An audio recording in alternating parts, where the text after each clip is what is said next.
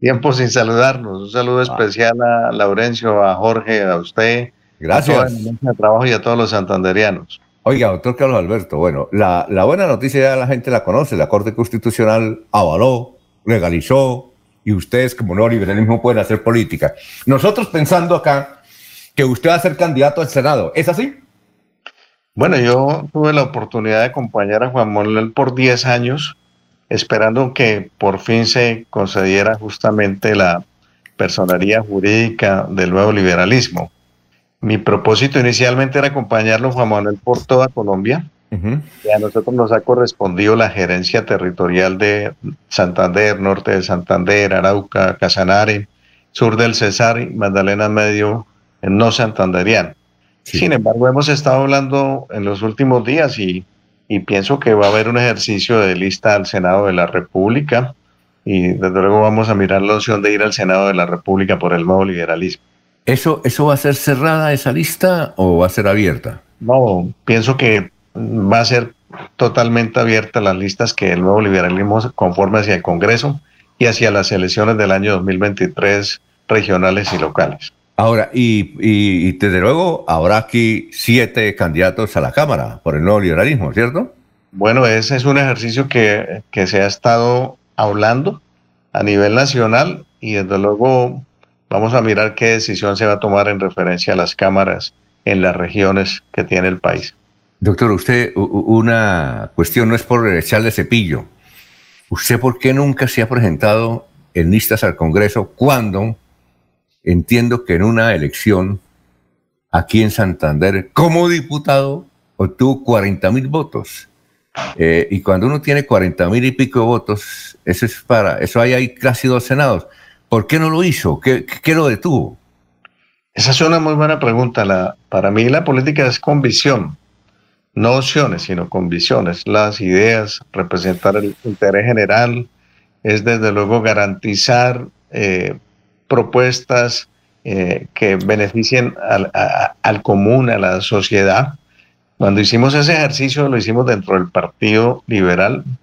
Yo me aparté del Partido Liberal, renuncié al Partido Liberal.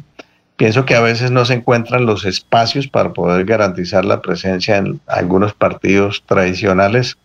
Y también por un ejercicio, Alfonso, que no se puede negar. Hay partidos donde para ir al Congreso de la República requieren sumas inconmensurables que particularmente no se va a dar en el nuevo liberalismo.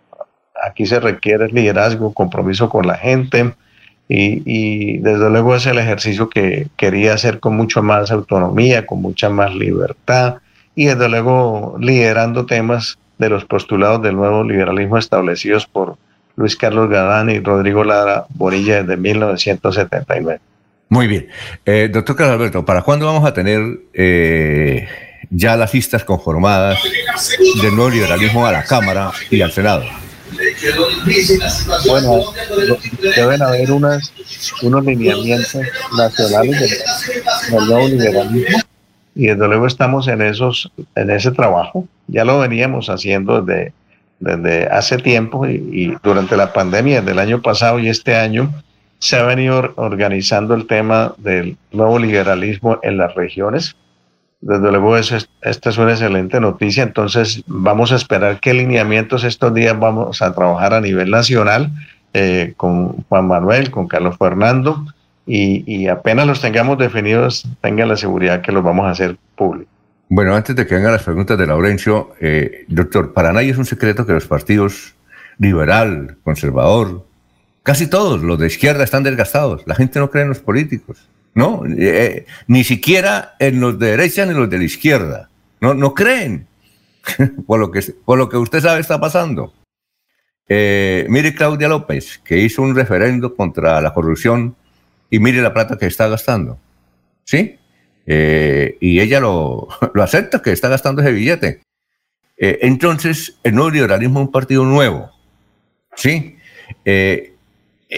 Y seguramente eh, muchos que están en el Partido Conservador, que no son dirigentes, ni en el Partido Liberal, que no son dirigentes, se van a pasar al nuevo liberalismo. La pregunta es, ¿a quién le gustaría a usted de Santander? Puede dar nombres para que se vinculen en esa lista a la Cámara de Representantes?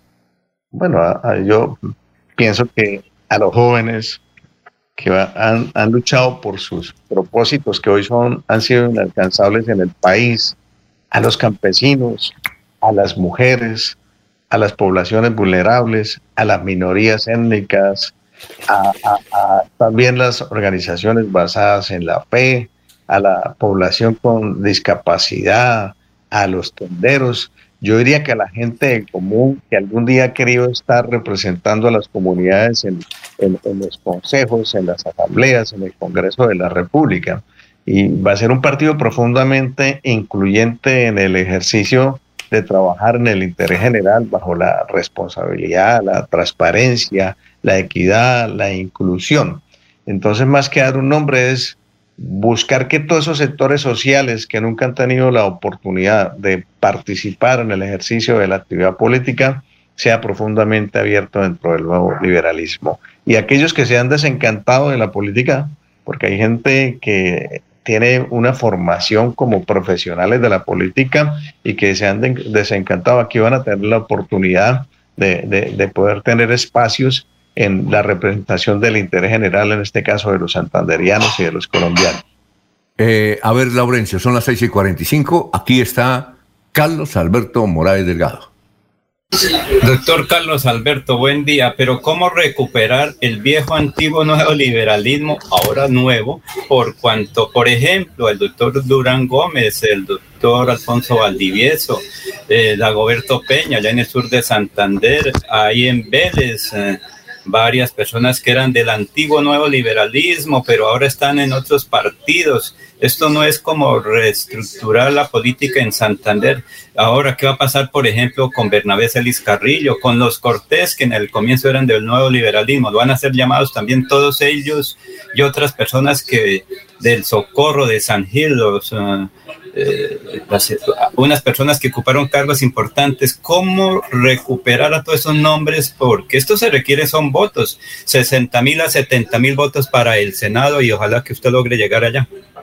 Bueno, hay que reconocer la participación histórica que han tenido eh, las personas que mencionan dentro del nuevo liberalismo. hoy partido, eh, en su momento hubo un movimiento que se llamó Nuevo Liberalismo. En lo que refiere al partido eh, yo pienso que en los últimos años, en los últimos cinco años y de manera especial aún en la pandemia, he recorrido Santander, he estado fuera de Santander y pienso que hay un avivamiento fuerte a buscar un escenario político como el, el Partido Nuevo Liberalismo donde se tengan las opciones de poder participar.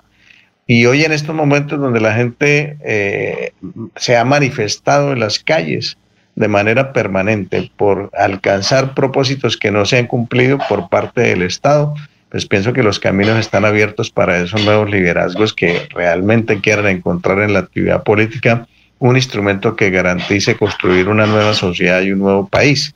Y, yo puedo decirlo, y lo, voy a decir sin jactancia y sin arrogancia, eh, realmente mucha gente, aún sin tener nosotros la personería jurídica, está, buscando el espacio de ser miembros del Partido Nuevo Liberalismo y muchos liderazgos y mucha gente que milita en otros partidos, no por reciclaje ni por puertas giratorias, están buscando hoy un espacio dentro del nuevo liberalismo para realmente representar los intereses de, de, la sociedad y para actuarlo en lo que debe ser la actividad Doctor, eh, es decir, sería un pulso político ahora que en Santander hay mucho eh, uribismo, no tanto centro democrático, porque mucha gente que fueron del antiguo nuevo liberalismo pasaron al centro democrático. Entonces, ¿sería un pulso político ahora entre ustedes y ellos o cómo va a ser?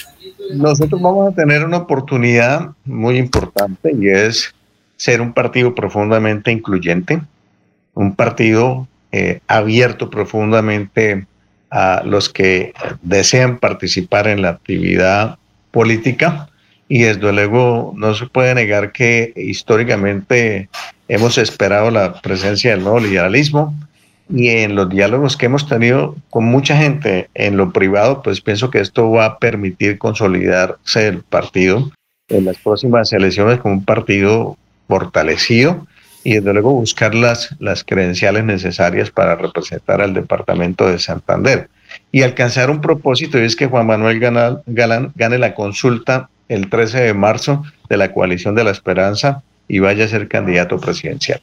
Y ya compartido del nuevo liberalismo. Eh, doctor Carlos Alberto, muchas gracias. Eh, lo estaremos recurriendo a las entrevistas, eh, a conocer detalles, sobre todo en la conformación de la lista. Y muy amable, ¿no? Muchas gracias a usted, Alfonso, a Lorenzo, a Jorge, a todo el equipo de trabajo y a todos los santanderianos.